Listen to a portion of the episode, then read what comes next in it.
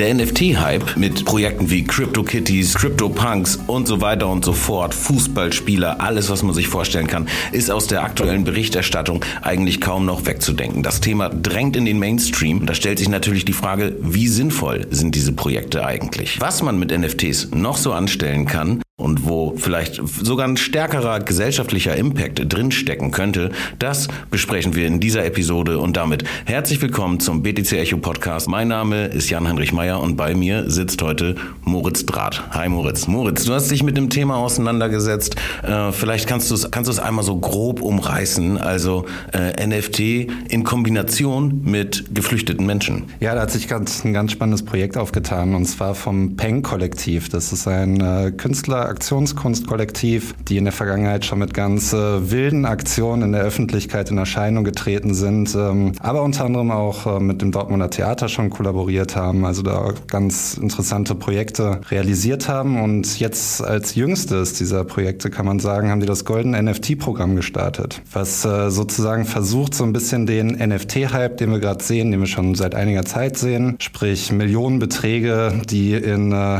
ja, Pixelbilder äh, investiert werden. Ja, in, in 8-Bit-Kunst irgendwie, so sieht es auf jeden Fall aus. Im Grunde, genau, richtig, ja. Also naive Kunst könnte man das vielleicht noch bestenfalls äh, bezeichnen. Und er hat sich natürlich ein sehr absurder Hype irgendwie, oder zumindest in der Außenperspektive absurder Hype gebildet. Unmengen an Geldern, die inzwischen in diesem Markt gepumpt werden. Im Grunde nach wie vor noch so ein ja, ich sag mal, Investitions-Use-Case in erster Linie bedienen. Also man erwartet dann von diesen NFTs halt Wertsteigerungen und natürlich ist es irgendwie so dieses äh, Träumen von, äh, von NFT-Reichtum. Deshalb ähm, werden die halt gerade für, für horrende Gelder ähm, verkauft.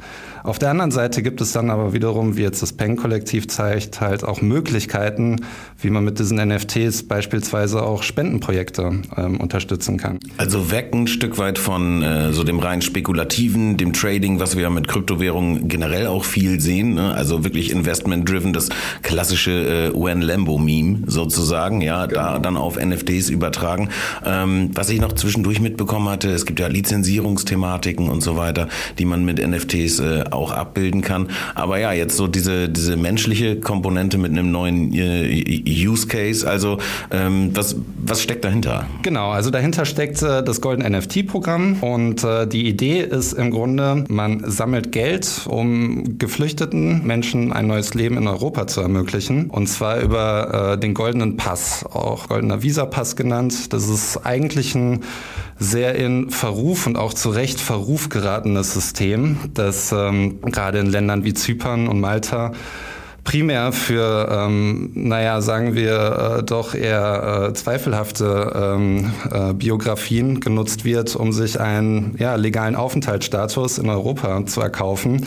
Und das Ganze funktioniert im Grunde über Immobilien. Man kauft Immobilien in Europa, wie gesagt, in ähm, den Ländern, in denen das vielleicht dann auch juristisch manchmal nicht so ganz eng genommen wird und äh, weist damit im Grunde vor, dass man investitionsfähig ist, dass man Investitionen in Europa tätigen möchte dass man diesen Investorenstatus erlangt und ähm, kauft sich im Grunde damit seine Staatsbürgerschaft. Ich wollte gerade sagen, genau. Also es ist wirklich eine, eine, eine Bezahlmaßnahme, die, also genau. das ist so ein bisschen angedeutet. Ich nehme jetzt einfach mal den Begriff Korruption in den Mund. Ähm, ich weiß nicht, ob Korruption da der richtige Ausdruck ist, aber irgendwie wird es halt Menschen mit Kohle ermöglicht aus ähm, äh, ja, äh, Problemländern ja oder äh, Ländern, die, die nicht sicher sind von der Herkunft her, wobei sich dann natürlich auch die Frage Frage stellt, ob diese Länder für die Leute mit der Kohle noch sicher sind oder nicht. Also äh, generell irgendwie eine Box mit unangenehmen Sachen drin und ähm, ja, so, so ein Vehikel, das halt einfach auch ein Stück weit eine Zweiklassen, oder was heißt ein Stück weit, also eine Zweiklassengesellschaft eigentlich aufmacht. Ne? Also die mit Kohle können es sich leisten, irgendwie die, ähm, die, die Grenze aufs europäische Festland, oder ne, wobei nicht immer unbedingt fest, sind Inseln Festland? Ich bin nicht ganz sicher. Aber also nach Europa zu kommen, einfach mit, äh, mit Geld. Ja, okay. Genau, total. Das ist, ähm, das kann man glaube ich ich, so festhalten, dass da schon einfach natürlich dann äh, ganz klar zwischen äh, Menschen unterschieden wird, zwischen denjenigen, die halt nichts haben, die in den ähm, Flüchtlingslagern irgendwo äh, verstranden, die man dann halt auch äh, die man dann halt auch einfach irgendwie ein Stück weit aus der Öffentlichkeit drängt und denjenigen, die es sich im Grunde leisten können, ähm, sich diesen Aufenthaltsstatus äh, legal zu kaufen. Moria äh, zu überspringen. Moria zu überspringen, genau, beispielsweise. Und genau, wie du schon sagst, äh, Korruption ist dann äh, wichtiges äh, Schlagwort, ähm, was, was Geldwäsche angeht, Terrorismus, Finanzierung.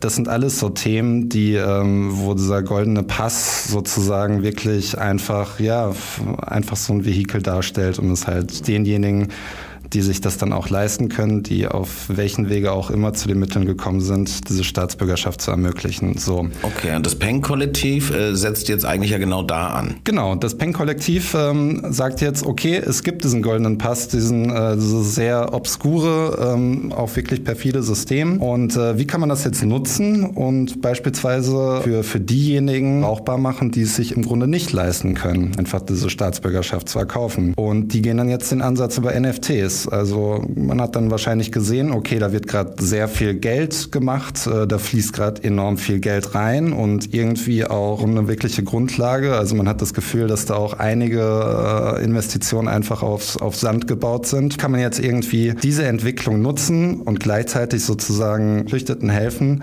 äh, in Europa Fuß zu fassen. Und na, dann sagen die jetzt, wir kaufen über NFT-Verkäufe aus den Erlösen, kaufen wir dann für Familien jeweils einen goldenen Pass, äh, um, um denen halt ein neues Leben in Europa zu ermöglichen. Sprich eine Immobilie oder äh, was, genau. was es halt eben braucht, um reinzukommen. Genau. Was, was für NFTs werden denn da verkauft? Also das Künstlerkollektiv, die bauen einfach irgendwelche NFTs und äh, schießen die raus und machen das äh, quasi als äh, Non-Profit-Projekt. Sozusagen, genau. Also die schießen auch nicht nur irgendwelche NFTs raus, die arbeiten mit relativ renommierten internationalen international bekannten Künstlern zusammen, haben da jetzt eine Kollektion von 16 NFTs erstellt. Daran beteiligt unter anderem Sibylle Berg, äh, The uh, Yes Man Group. Also da sind auf jeden Fall namhafte Personen, die sich für das Projekt äh, an Land gezogen haben. Der Trick ist so ein bisschen dabei, dass sie diese 16 NFTs als Originale benutzen, die aber insgesamt auf ein Kontingent von 5555 NFTs strecken. Heißt, es gibt sozusagen Mashup-NFTs. Die werden dann individuell erstellt und die setzen sich sich aus den Vorlagen aus diesen 16 Originalen zusammen.